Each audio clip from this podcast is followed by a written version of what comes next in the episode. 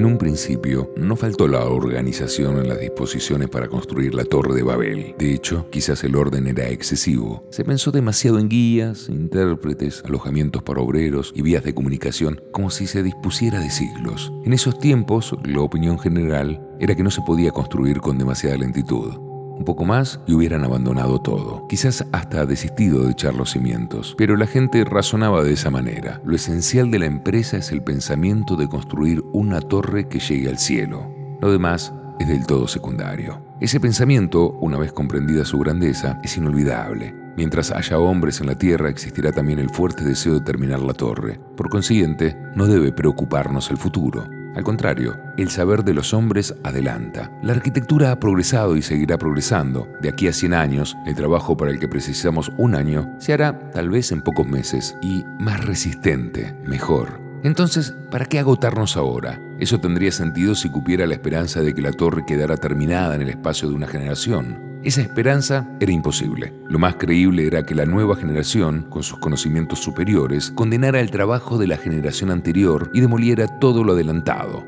para recomenzar.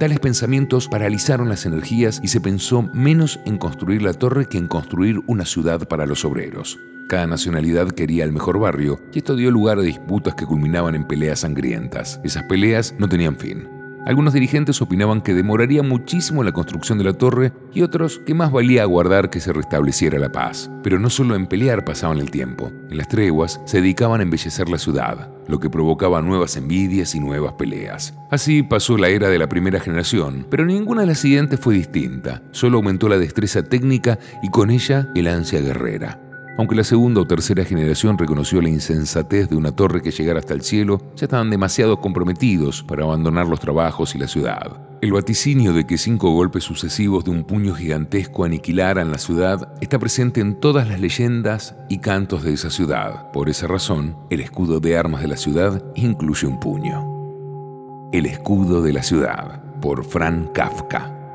Maldición va a ser un cuento hermoso.